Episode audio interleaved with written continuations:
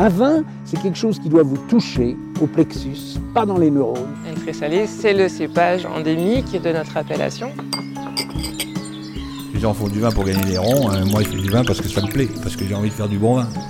La terre d'ici, ça s'appelle du pouding. Aujourd'hui, la biodynamie est une recette, euh, un drapeau. En fait, c'est une démarche. Mediavino Pro, le podcast vin qui va plus loin.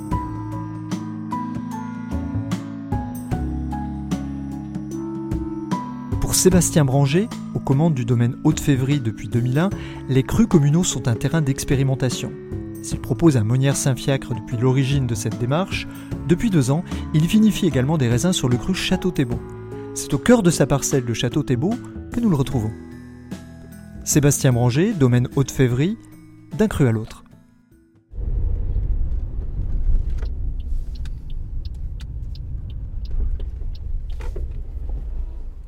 Accueil, Vous êtes arrivé.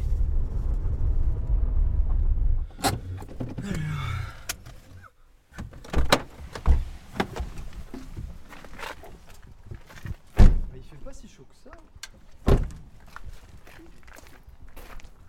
Alors Sébastien, bonjour. Bonjour. On est au cœur d'une de tes parcelles euh, sur la commune de Médon-sur-Sèvre, c'est bien ça? Oui, sur la commune de Médon. Là, on est sur une parcelle sur le village de Les Baupins. Et c'est là que ton domaine est installé depuis un, un petit moment. C'est quoi l'histoire de, de ce domaine? Alors, le domaine est installé sur Médon, mais sur le village de la Févrie. Et je suis la quatrième génération. Mon grand-père est arrivé à la Févrie dans les années 1915. Il y a un de ses enfants qui est né au palais de l'autre côté de la Sèvre et un autre de ses enfants qui est né en, en 1917 à la Févrie. Donc il est arrivé entre les deux, voilà, sur le village de la Févrie comme, euh, comme vigneron. Donc il y a un ancrage vigne dans ta famille qui qui est pas nouveau. Et ça fait un siècle, en fin de compte, que mes, mes grands-parents, mes arrière-grands-parents sont dans la viticulture. Et alors toi, tu es arrivé sur le domaine euh, à quel moment Euh, Quel est ton parcours?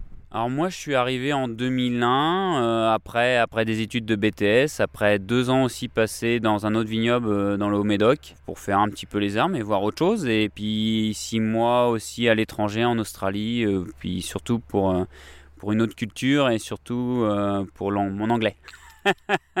Pratique dans le commerce. Pratique pour le commerce, euh, bon même si mon anglais est très scolaire et très médiocre mais ça permet d'avoir travaillé un petit peu. Alors tu as été dans le Médoc, mais tu as vinifié des rouges du coup. Oui, vinifier des rouges, voilà, essentiellement, donc euh, Cabernet Franc, Sauvignon et, et Merlot.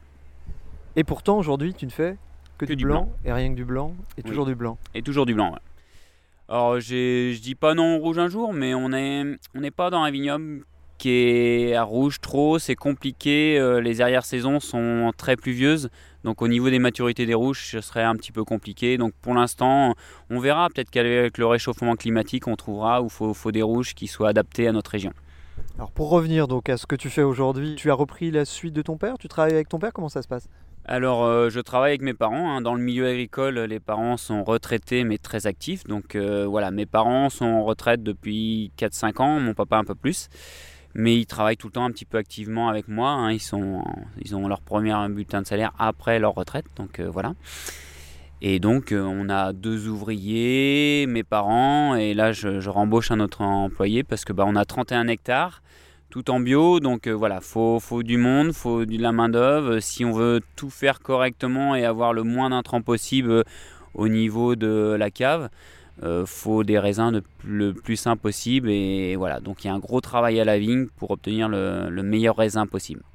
Et alors euh, vignoble en bio, depuis combien de temps? Est-ce que c'était une volonté quand tu t'es installé de s'inscrire dans cette démarche? Comment ça s'est passé? Alors moi je suis revenu comme je disais en 2001 mais je me suis installé vraiment en 2008 et 2008 là on a, on, a lancé euh, la partie bio. Au départ on voulait pas se, se faire certifier. Donc on a quelques années à faire des essais euh, sur euh, un hectare, deux hectares, après 5 hectares, 10 hectares. Et puis on nous disait bah oui mais là nous, il nous faut le label. Donc en 2012 on a, lancé la conversion bio et voilà. Donc on a tout fini de passer en fin de compte en 2016. Alors il y a 15 ans, la démarche était encore un peu euh, isolée dans le muscadet euh, en bio, vous étiez quand même pas super nombreux. Ouais, on était en 2012, il commençait à avoir quand même pas mal de monde. hein. On était, je pense qu'il y avait au moins 10-15 vignerons. Après, on les connaît un petit peu tous, hein, les plus gros. Euh, voilà, maintenant, maintenant, on est, on est peut-être, je dirais peut-être une vingtaine, une trentaine quand même. On s'en rend pas compte, mais entre des gros vignobles et, et des tout petits, ouais, je pense qu'on est au moins une trentaine. On est un vignoble qui est pas facile, mais qui a su prendre ce virage-là de, de bonheur, quoi. C'est pas le vignoble le plus facile à travailler, comme tu le disais, en, bio, euh, pour pas mal de raisons.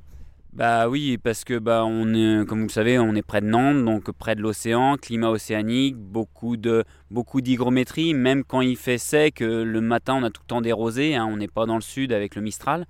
Donc c'est vrai que l'hygrométrie, bah, les champignons, ils aiment bien. Quoi. Voilà. Donc euh, qui dit champignons dit mildiou, donc il faut faire drôlement attention. faut, faut être très très vigilant, c'est ce que je dis. hein. Moi je dis, quand on veut faire des vins, faut être très très rigoureux. Donc ça commence à la vigne, et après comme ça à, la cave, on est, plus tranquille et plus serein. Là, on est euh, sur une, parcelle que tu as depuis peu de temps. Quelle est la parcelle et on, on est sur quelle, euh, quelle approche du muscadet Un muscadet classique générique Un Sévremen un... C'est quoi? Alors là, on est, nous, on, a, on vient d'acheter en 2019 un cru euh, sur le cru Château Thébault, là, 3 hectares. Donc parce que bah, on, avait que du Monnier Saint-Fiac et je voulais me diversifier et voir et travailler aussi sur un autre terroir. Donc là, on a, on a, on a acheté ces 3 hectares en 2019. Donc on est sur une des graniodorites, donc un terroir différent de chez nous. Et essentiellement pour proposer euh, du cru Château Thébault. Donc bah, évidemment au départ on n'aura pas tous les marchés pour vendre du cru Château Thébault parce qu'on n'est pas sur le même gamme de prix et gamme de produits. Donc on fera un cru Château Thébault et une autre cuvée, euh, une autre cuvée qu'on fait qui est Poncafino. Donc tu peux nous rappeler un petit peu le- le- le- le- cette histoire de crue, à quand ça remonte, qu'est-ce qu'il y a aujourd'hui, quelles sont les forces en présence entre guillemets et, et pourquoi on a ces, ces crues justement? On a plusieurs crus. Alors il faut savoir qu'on a trois sous-régionales, donc les Muscadet Sévremen. Donc dans les Muscadet Sévremen on aura 9 crus à la fin normalement. On a sur les coteaux de la Loire on a un cru et sur les côtes de Grandlieu on aura sûrement un cru à venir aussi.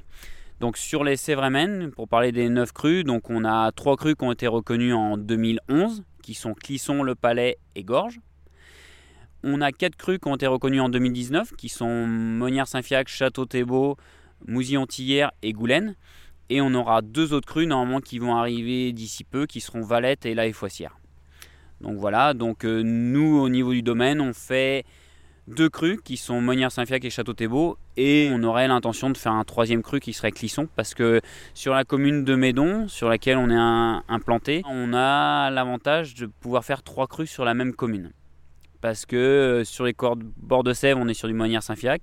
Sur les bords de Maine sur une partie là où on est on est sur des Châteaux Thébault et on peut faire euh, de l'autre côté sur les bords de Maine mais plutôt au sud-ouest on peut faire aussi du Clisson. Donc tu serais un petit peu comme un vigneron de Bourgogne qui voudrait vinifier du Gevrey, du Vaune et du Marsanais par exemple. Voilà, euh, c'est vrai qu'on voit bien que beaucoup de vignerons aussi cherchent à voir plusieurs crus parce que ça permet de proposer sur un même domaine différents terroirs et différents styles. Donc c'est très intéressant, hein, vous le verrez aussi durant votre périple. hein. Il y a d'autres vignerons qui font la même chose et qui ont au moins deux voire trois crus, même certains en ont quatre ou cinq. Donc c'est vraiment, euh, il y, a un- gros intérêt pour ces crus-là et cette diversité de terroirs. Est-ce que c'est une, euh, une façon de travailler un peu différente, ces, ces- crus communaux dans, dans ton travail, dans ton approche? Je sais pas, peut-être par rapport aux maturités, euh, par rapport aux vendanges. Est-ce qu'il y a une approche différente euh, avec les crus communaux? Alors il y a une approche différente tout à fait parce qu'on est sur des terroirs différents, donc maturité différente comme tu disais. Après aussi c'est surtout sur l'élevage parce qu'on est sur des élevages qui sont de minimum de 24 mois et quand on regarde un petit peu les, pratiques de certains on est plutôt sur des 30, 36 mois voire 48 mois. Donc c'est-à-dire euh, un stockage aussi en cuve souterraine qui est vraiment la, la carte de visite des vignerons du Muscadet. On est sur des cuves souterraines verrées et donc ça veut dire avoir euh, une batterie de cuves qui est assez importante parce qu'il faut savoir que si, si on l'élève 3 ans, c'est-à-dire que ça fait 3 cuves d'immobilisés. Si on a 2 crues ou 3 crues, ça fait donc ça fera 9 cuves à la fin parce que 9, 3 crues par 3, ça fait 9 cuves. Donc après, faut, faut, voir aussi suivant les années. On peut avoir des années où on a gelé comme cette année où on va peut-être faire que 15 hecto-hectares. Donc 15 hecto-hectares, quand on n'a que 2 hectares de château Thébault, bah, ça fait que 30 hectos. Donc 30 hectos, faut pouvoir les loger. Quoi. Donc faut des petites cuves, des grandes cuves, des moyennes cuves. Donc faut une batterie de cuves assez importante pour pouvoir élever ces, ces crues. Mais c'est ça qui est la magie aussi des crues. Et, et après, à voir aussi, est-ce qu'on en fera tous les ans si on a une année difficile. Pour l'instant, on a des années qui sont pas difficiles, qui sont difficiles au niveau quantité parce qu'on a gelé. Au niveau qualité, on, pour l'instant, on a, on, a des, on a des années qui sont très très belles. quoi. Euh, Est-ce que c'est une façon pour toi de, je dirais, de, de plus t'amuser dans ton travail, ces creux communaux? Plus t'exprimer peut-être? Alors ça permet de plus s'exprimer, ça permet de proposer aussi quelque chose qui nous fait voilà, qui nous fait rêver un petit peu parce qu'on propose des vins qu'on était qu'on n'avait pas l'habitude de proposer parce qu'on est sur des terroirs différents, des expressions différentes, des saveurs différentes. Donc c'est vrai que c'est, c'est assez intéressant. Et après, je pense que le métier de vigneron est tellement diversifié qu'on, qu'on s'amuse un petit peu partout, à la vigne, à la cave. Voilà, on a, on a une. Après, le côté administratif est plus embêtant, mais ce qui nous prend un peu plus de temps. Mais euh, voilà, ce qui nous fait plaisir, c'est de travailler dans nos vignes, voir nos vignes pousser et voir comment elles poussent, comment elles évoluent. Et voilà. Tu me disais que tu avais donc cette nouvelle parcelle euh, sur le cru Château Thébault. On est là dans un endroit euh, assez emblématique de Château Thébault et peut-être du Muscadet aussi en particulier. Est-ce que tu peux nous décrire un petit peu ce qu'on voit là sur un, un, paysage à 360 degrés? Alors là, on voit, on voit pas tout ce qu'on voit parce que l'idéal, ça serait d'être sur le porte-vue de Château Thébault parce qu'on verrait vraiment cette falaise qui fait à peu près 40 mètres de haut où on voit vraiment le granit de Château Thébault et on voit les vignes au-dessus. Là, nous, on est juste sur les vignes au-dessus, donc on découvre le bourg de Château Thébault qui est ce porte-vue, cette petite église et tout, tout, surtout ces belles, ces belles propriétés avec ces petites terrasses et cette roche là. Euh, voilà, on voit vraiment quelque chose de beau et, et on entend euh, la Maine qui coule parce qu'en bas il y a un barrage. Euh, c'est vraiment très très sympa et je vous invite à venir découvrir le site de Poncafino parce que vous pouvez faire du canoë, des balades, de l'escalade et vous pouvez venir découvrir tout ce beau vignoble qu'on a autour de nous. Voilà. On va ouvrir une rubrique euh, nous touristique chez Mediavi. Alors au-delà euh, du kayak et de l'escalade, euh, si on peut faire de l'escalade, c'est qu'il y a quelque chose de singulier euh, juste en face. Il y a la roche, tout ça, donc il y, a, des belles falaises. On a ce granit de Château Thébault, on a, on a tout ça et, ce, porte-vue voilà, qui a été fait il y a, un an. Des très beaux paysages, une belle vallée de, la Maine aussi. Hein. Vous venez découvrir cette vallée de la Maine parce qu'il y, a quelque chose de beau et, un très beau terroir à découvrir. Et si on allait découvrir ton chai Eh ben on y va alors. On Allez, c'est Allez, parti. Pour, okay.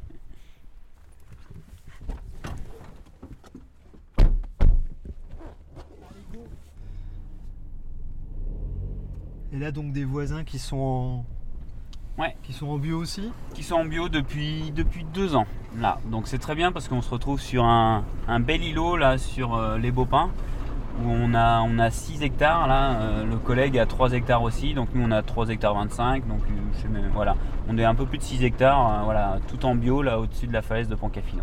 Et donc on quitte la parcelle de Château Thébault Ouais, pour revenir au domaine, donc à la février, euh, sur la commune de Médon et sur les bords de Sèvres. Alors il faut savoir que le bourg de Médon est situé vraiment sur les bords de Maine. Là on va sur les bords de Sèvres. On est l'une des deux communes où on a les deux rivières qui coulent sur sa commune. Vous avez deux communes, il y a Saint-Fiacre-sur-Maine qui fait partie du confluent et Médon où il y a la Sèvre d'un côté et la Maine de l'autre. Donc Médon sur Sèvres.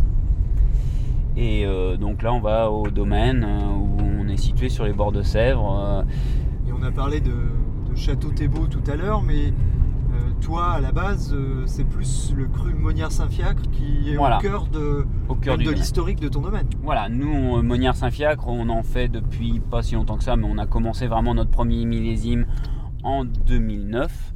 Donc, premier millésime de Monnière Saint-Fiacre en 2009. Voilà. Et euh, donc, euh, sur le Monnière Saint-Fiacre, où là, on est sur un terroir euh, à dominante de gneiss, c'est une roche métamorphique. Alors, on n'exclut pas non plus certaines roches métamorphiques comme les amphibolites, mais voilà, on est sur une roche à dominante de, de gneiss. Une grosse différence géologique. Est-ce que dans les. Tout à l'heure, on en parlait un petit peu justement dans les, les maturités des raisins. On a des, des grosses différences à- à- par rapport à ces, ces sols? Alors nous, oui, nous on va on- sur, sur euh, la février, on sera vraiment sur des maturités qui sont assez précoces. hein. On, est, on est souvent au moment du banc des vendanges, voire un tout petit peu avant. C'est-à-dire qu'on va vendanger euh, dans les premiers du vignoble. C'est une volonté de, de- de- de- de ramasser des raisins plutôt vraiment. euh, Ah, ils sont Très, bien très- mûrs, hein, ils sont mûrs, mais euh, on, va, on va les récolter dans les premiers. D'accord.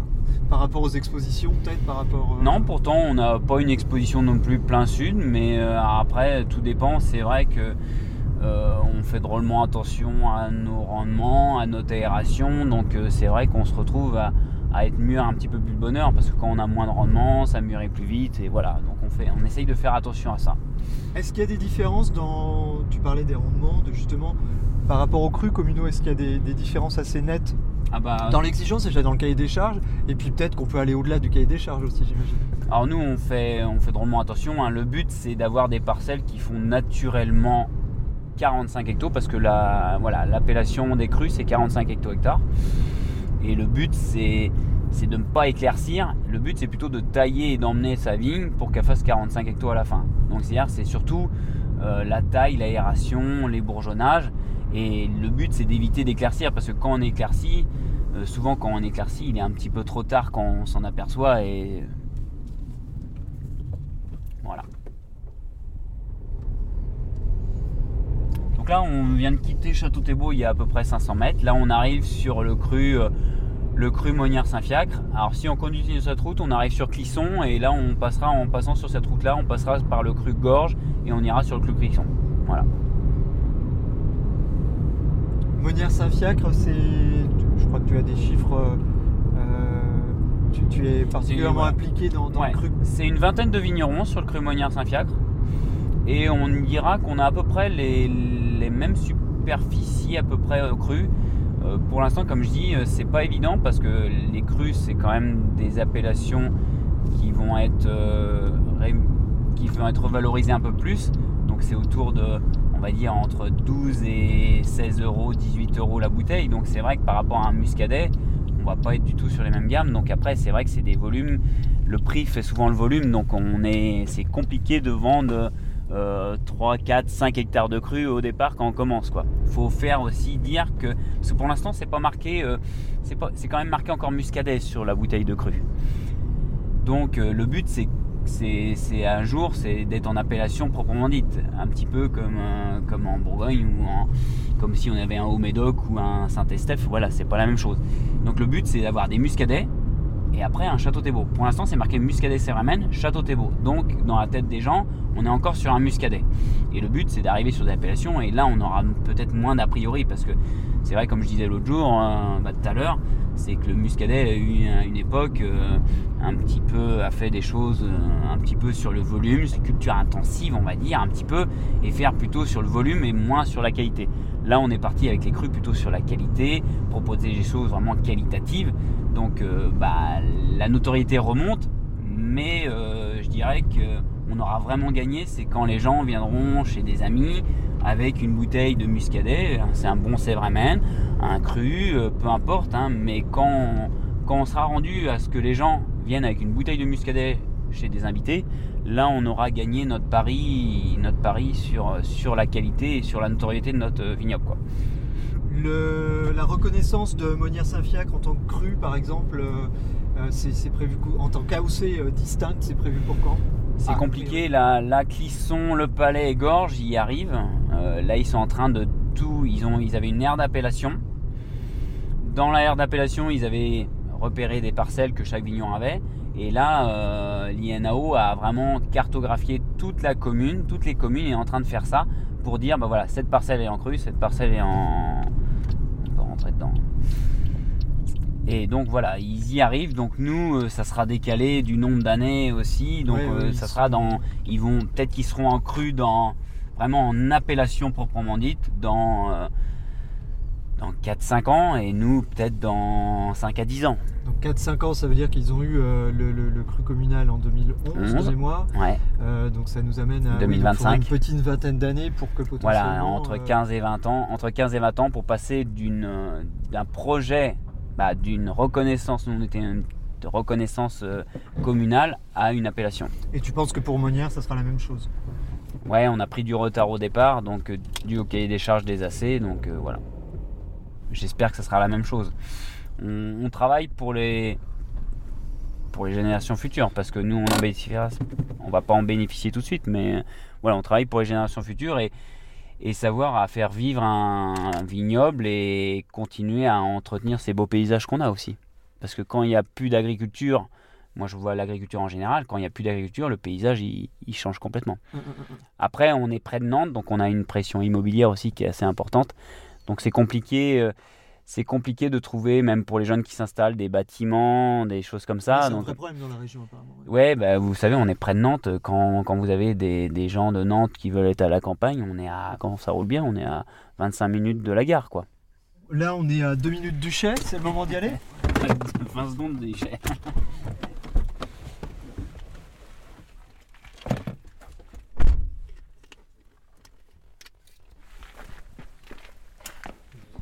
Ma maman, retraitée très active, Ah, Comme beaucoup de retraités. comme beaucoup de retraités dans le milieu agricole. Voilà, c'est ce que je disais. Donc là, une petite partie caveau, qui est, voilà, qui est toute, euh, toute simple. Beaucoup de ventes euh, de particuliers, beaucoup de ventes euh, à l'export. On, va dire qu'on fait un tiers de vente négoce, un petit tiers, et deux tiers de vente euh, bouteille. Et sur ces deux tiers, on va dire, on a un bon 60% à l'export. D'accord. Ah oui, 60%. 60% export sur une vingtaine de pays. Et plutôt les, les vins euh, valorisés, justement, ou plutôt. euh, Euh, non, pas pour l'instant. Ça progresse de plus en plus. En fait, compte tout ce qui est euh, cuvée de terroir et euh, cru, on progresse sur ces, sur ces pays-là, bah, sur, ces, sur l'export. Mais euh, pour l'instant, on est plutôt sur des entrées de gamme sur l'export parce que c'est une question de coût. Il y a aussi du transport. Ça, tout de suite, les prix augmentent plus et on se retrouve à des prix assez élevés euh, après sur ces, sur ces crus, par exemple. Mais ça progresse de plus en plus. On continue la visite du chai Donc là, partie stockage, hein, vous voyez sur latte. Donc euh, hop, là avec un, un stockage plus moderne en caisse palette.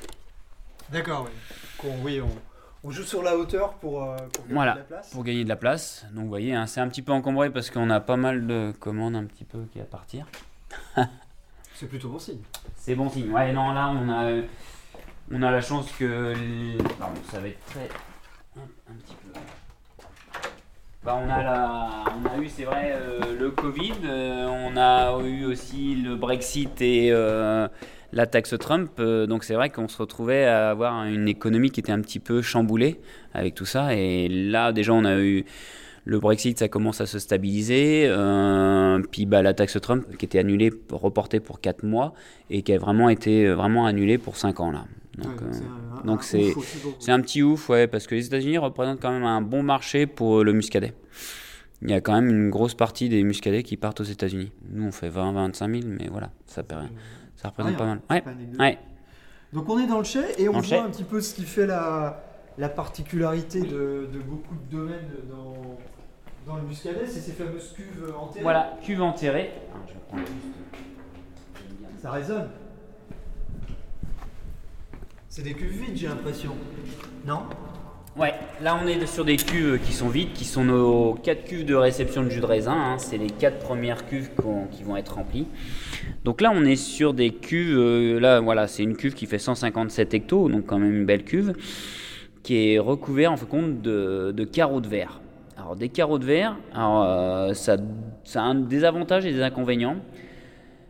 L'inconvénient, c'est que c'est le carreau de verre qui est collé directement sur le ciment, le béton, donc c'est assez sombre, comme on peut voir. Il faut une bonne lumière pour euh, aller dedans, puis pour pouvoir nettoyer correctement.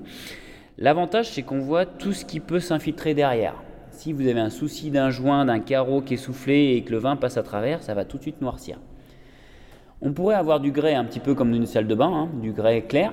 L'avantage, c'est qu'on va avoir euh, une belle luminosité. On va voir si c'est tout de suite sale. euh, voilà, dès que c'est un peu sale, on va voir tout de suite. L'inconvénient, c'est qu'on va pas voir si le vin passe à travers. Voilà. Mais après, l'avantage de la cuve souterraine, c'est un gros avantage calorique, c'est-à-dire que le vin est tout à la même température presque entre l'hiver et l'été, avec très peu de variations. C'est une technique qui est utilisée depuis, euh, depuis longtemps dans le muscadet, c'est ces cuves enterrées verrées, ou c'est une technique euh, qui s'est peaufinée avec le temps Et qu'est-ce qu'elle apporte de plus, ces techniques, par rapport à d'autres contenants? C'est une technique qui est assez vieille. hein. On, retrouve, euh, on retrouve des cuves qui ont peut-être euh, ouais, 80 ans. hein. Après, l'avantage, c'est qu'on on détermine euh, l'âge des cuves presque en fonction du volume qu'elles ont. C'est-à-dire que dans les années 30, 40, c'était des petites cuves. Euh, Moi, je vois dans les anciennes cuves de mon arrière-grand-père, c'était des cuves de 20 hectos, 30 hectos, 40 hectos, et des cuves verrées aussi. Alors, qui étaient au départ en béton et qui ont été verrées petit à petit euh, qui n'ont peut-être pas été verrées dès le début, mais c'est des cuves en béton souterraine. Et après, on est arrivé dans les années 80 à avoir des cuves de 100, 150 hectos, 200 hectos. Et maintenant, on revient plutôt à des petites cuves parce qu'on se rend compte que pour les crues, il faut plutôt des petits volumes aussi. On, voilà, donc on revient aussi sur des cuves qui font plutôt entre 50, 60, euh, 80 hectos et avoir différentes cuves parce que maintenant on vinifie par euh, terroir, par, euh, par clos, donc on sépare tout. Avant, on mettait presque tout, on mélangeait tout et ça faisait un muscadet, on va dire, générique. Là, maintenant, on fait des cuvées de terroir, des cuvées des crues, on fait voilà des, Il faudrait presque mettre des cloisons dans ces cuves. bah, faudrait recloisonner ces, ces grandes cuves. Si, c'est l'idéal, ça serait ça. Et après, l'avantage, c'est surtout, euh, comme on est sur un muscadet céramé sur lit, on va pas du tout faire de sous-tirage. Donc, c'est-à-dire qu'on laisse le vin en cuve jusqu'à la mise en bouteille. Donc, si on est en souterrain, très peu de variation de température, vraiment bien stocké, on ferme, on fait drôlement attention, par contre, à bien houiller ces cuves, parce que mine de rien, entre l'été et l'hiver, le volume va changer. Bah, pas le volume, mais comme le vin va chauffer un tout petit peu, Là, actuellement, on est au mois de juillet, le vin passe par-dessus les cuves. Donc, faut enlever du vin tous les jours ou tous les deux jours, faut faire attention. Alors que l'hiver, le vin va se contracter et donc faut faut euh, faut houiller et continuer à faire le plein pour éviter euh, tout ce qui peut être euh, problème de conservation après quoi. Voilà. Et toi, ce type d'élevage, on n'a pas besoin de rajouter un support bois ou autre derrière, ça n'apporte rien. Le, cet élevage sur lit en milieu réducteur auto-alimente le vin et le fait évoluer favorablement Alors après, on peut avoir quelques petits problèmes de réduction, hein, ça arrive tout le temps, mais euh, si on fait du bâtonnage et qu'on gère correctement les lits, alors ce qu'il faut, c'est surtout gérer correctement les lits euh, juste après fermentation. C'est-à-dire que nous, on fait drôlement attention à ça, c'est une fois que la fermentation est finie, euh, si on s'aperçoit que les lits sont un petit peu trop importantes ou un peu trop, euh, un peu trop de caractère, on va faire un sous-tirage dès fin de fermentation. C'est-à-dire qu'on laissera plutôt sur lit fine pour avoir les meilleurs lits et les lits les plus fines, c'est en plus c'est celles qui se remettront presque toutes seules en suspension avec les pressions atmosphériques. Donc euh, l'idéal c'est laisser sur lit fine et enlever les lits grossières qui peuvent des fois apporter un petit, un petit côté végétal, un petit côté un peu plus réducteur. Mais l'avantage d'être sur lit en plus c'est qu'il y a une protection naturelle avec le gaz carbonique, avec tout, donc c'est très important. C'est vraiment un marqueur quand même du muscadet, ces élevages sur lit. euh, Ah oui, c'est un, un très beau marqueur. C'est notre patte, en fin de compte, du muscadet. Quoi. Et même certains vignobles du Sud nous copient à force parce que euh, l'avantage du surlit, c'est qu'on garde le gaz carbonique et on propose des vins qui ont une belle fraîcheur. Et quand on sait que dans le Sud, on a des vins des fois à 14, 14,5, euh, c'est vrai qu'on peut avoir un blanc qui a un peu plus de peps. Ben, c'est pour ça qu'ils commencent à faire des élevages surlit pour gagner, avoir un peu plus de gaz carbonique et proposer quelque chose de très frais. Quoi. Même si on a de l'alcool, on a de la fraîcheur. Et ce gaz carbonique par rapport au sulfite, euh, j'imagine que c'est un atout aussi. Bah c'est voilà après en plus on voilà on sulfite moins on fait drôlement attention à ça. Après on a des pH en plus qui sont bas donc on sulfite en fonction des pH et voilà. Donc c'est très bien. Et, et moins on a de manipulation moins moins on sulfite aussi parce que plus on va sulfiter plus on va oxyder oxygéner et voilà. Donc faut faire attention. Est-ce qu'elle va être remplie cette cuve euh, cette année? Ça va être compliqué? 150 hectos là va falloir va falloir euh, on va dire ça va être la moitié de la récolte donc euh, ça va être compliqué. Ouais on va dire. Si on fait 15 hecto hectares on sera très content donc euh, ça euh, si ouais, hum, si on fait entre 10 et 15 hecto hectares ça va être beaucoup donc ça fera 300 400 hecto 400 hectos pour la récolte donc ça va faire euh, ça va être compliqué. On passe euh, dans le caveau dégustation? Oui. Ah si, si c'est possible, hein. c'est possible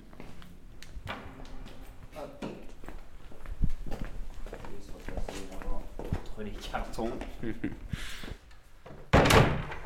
Ouais, c'est toute la gamme. En fin de compte, on a, pour vous montrer un petit peu, pour vous expliquer, on a les muscadets classiques, donc plutôt des jeunes vignes sur des terrains qui vont se venger plutôt précocement. Et là, on est sur, sur, des évachuries assez courts. C'est-à-dire que mise de printemps, euh, printemps, euh, début d'été. Là, on va être sur des terroirs, des muscadets de terroir, donc plutôt des clos ou des, des belles parcelles qui sont identifiées, donc comme le clos de la février ou Gramouton, et clos Joubert. Alors là, clos Joubert, c'est un peu spécifique parce que ça, c'est vinifié et élevé en fût. On a un tout petit peu de fût. Donc c'est notre seul artifice qu'on peut avoir sur l'exploitation. On n'a pas du tout de cuvée avec. euh, Ouais, voilà. avec, euh, Tout le reste, c'est fait. Voilà. Et donc là, on est sur les coteaux de la Sèvre, là sur les coteaux de la Maine, sur des terroirs différents. Parce que Gramouton, on est sur des amphibolites, alors que Clos de la Février, on est sur des gneiss. Et après, on a deux crus. Donc le Château Thébault sur des granites et le Monière Saint-Fiac sur Gramouton qu'on fait euh, voilà, sur roche métamorphique. Sur Gramouton, on a un tout petit peu d'amphi, on a de l'amphibolite et on a un tout petit peu de gneiss sur notre partie. Et donc la particularité, c'est qu'aujourd'hui, sur les crus communaux, vu que c'est un petit peu la thématique de, de- de notre visite, vous commercialisez dès 2016. 2016, oui. Par Là, rapport à ces élevages longs, justement. Voilà. Là, bah, c'est c'est des cuvées qui ont été mis il y a deux ans, au mois d'août, il y a deux ans. Donc euh, là, on est sur deux 2016, donc un Château Thébault 2016 et Monière Saint-Fiac 2016. Sur Monière Saint-Fiac, on a fait le choix de commercialiser le 2016 avant le 2015 aussi. Donc là, on va passer sur le 2015 après. 2015 qui était une très belle année, mais avec beaucoup plus de puissance et qui était moins prête que le 2016 où on avait une petite récolte, toute petite récolte en 2016, on avait 15-20 hecto-hectares. Donc tu es plus prêt à boire, plus aromatique, plus, plus facile à déguster. Et donc on passera sur les 2015 euh, sur Monière Saint-Fiac après. Voilà. Top. Top, je vous fais déguster. Volontiers.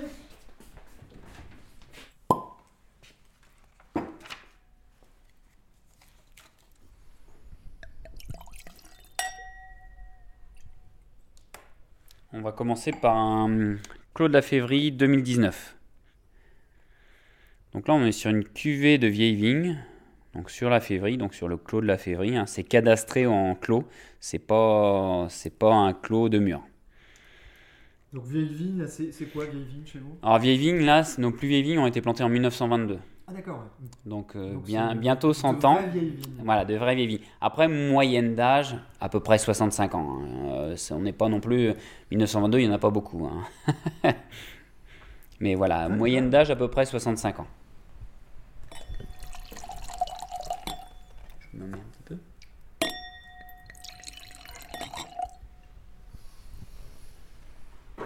Donc là, on est situé sur le clos de la Févrie, donc sur les coteaux de la Sèvre, sur un sol euh, à dominant bah, de gneiss, et vraiment sur des sols assez restrictifs, où on sera sur, euh, sur beaucoup de cailloux, beaucoup de roches, euh, avec un tout petit peu d'argile.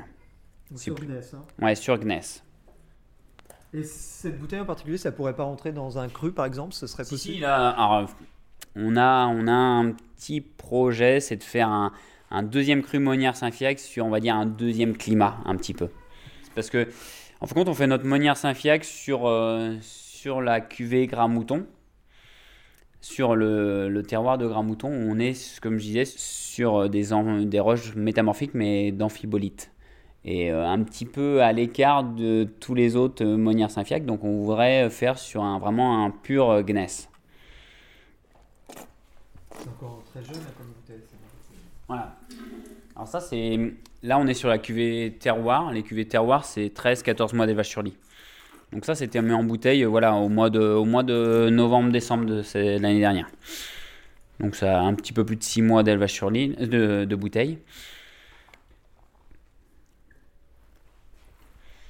Donc ça c'est des cuvées qui peuvent se garder euh, entre 5 et 10 ans sans problème. Mm. Ouais. Mm. Non, il y a une belle minéralité, une belle fraîcheur. euh, là, on est un petit peu agrume. euh, on aura. un- hmm. Donc ça, c'est Gras Mouton 2019. Donc Gras Mouton, on va passer sur, euh, sur les coteaux de la Maine. Sur un terroir différent, on est sur des amphibolites. Vraiment, c'est une très belle place euh, du Muscadet. On est situé vraiment au confluent de la Sèvre et de la Maine, presque, mais plutôt sur les bords de Maine. Là, on est sur des vignes qui ont beaucoup de vieilles vignes, mais des vignes qui ont entre 70 et 80 ans. D'accord. Et là, on, en fin de compte, on est sur ce qu'on appelle sur des roches, euh, sur des roches vertes. Les fameux amphibolites. Ouais. Là, pour le coup, on est un peu dans l'archétype, je trouve, du. En termes d'accord, ça appelle vraiment les fruits de mer, ça, je suis désolé de. Bah, Il y a une telle tension minérale, là, une, une côté rectiligne, qui. Puis en, en bouche, c'est vraiment le côté. Très salin. Ouais. Mm.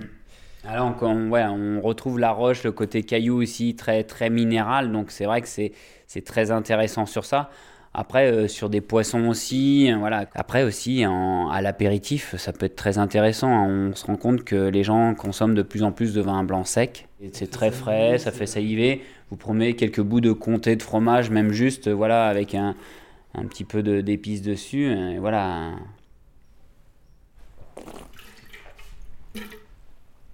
Alors ça c'est voilà, c'est on est plutôt sur des muscadets quand même semi-gastronomiques, c'est plutôt en repas, voilà. Après c'est vrai que si on va sur nos classiques, on aurait eu quelque chose de plus chaud, plutôt sur le fruit, euh, fruits, f- fleurs blanches, voilà. Et on va passer donc sur le Château Thébault 2016.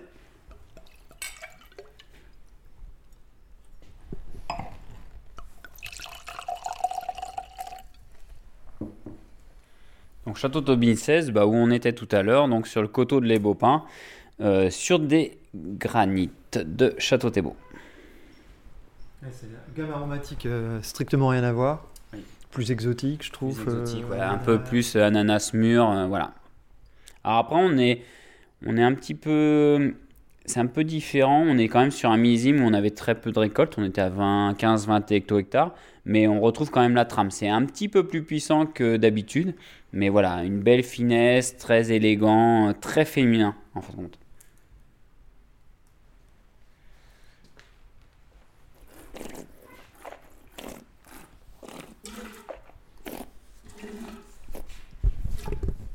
Alors l'élevage sur lit aussi, plus l'élevage sur lit est prolongé, moins on va avoir ce côté tonique qu'on peut avoir sur les musclés jeunes. Parce que le gaz carbonique se dissout et on va avoir moins de gaz carbonique avec l'élevage sur lit à force, euh, voilà, au fil des ans. Plus des années. aussi, je. Ouais, un petit peu plus d'amertume, un petit peu. Ouais. Alors on en retrouve un petit peu sur le grand mouton, mais sur les- le château Thébault, on a euh, des petites amertumes en finale qui font saliver. Eh ben, super, bah, euh, merci beaucoup euh, de cet accueil, du temps que vous nous avez euh, accordé. Puis euh, bah oui, il faudrait se revoir dans quelques années avec les mêmes bouteilles euh, euh, qui ont 10 ans ou autres. Et je suis sûr que. autour d'une table et d'un bon repas ou juste voilà un- pour se faire plaisir on a il n'y a pas de souci nous on peut déboucher euh, on a des millésimes qui ont, qui ont une trentaine d'années des fois donc euh, voilà pour, pour voir l'évolution euh, pourquoi pas pour un nouveau numéro quoi Ouais. sur l'évolution des muscadets On se dit à bientôt alors. bientôt Merci Vincent. Allez, bah bon courage. bon, bon courage bonjour à la Ouais, ça.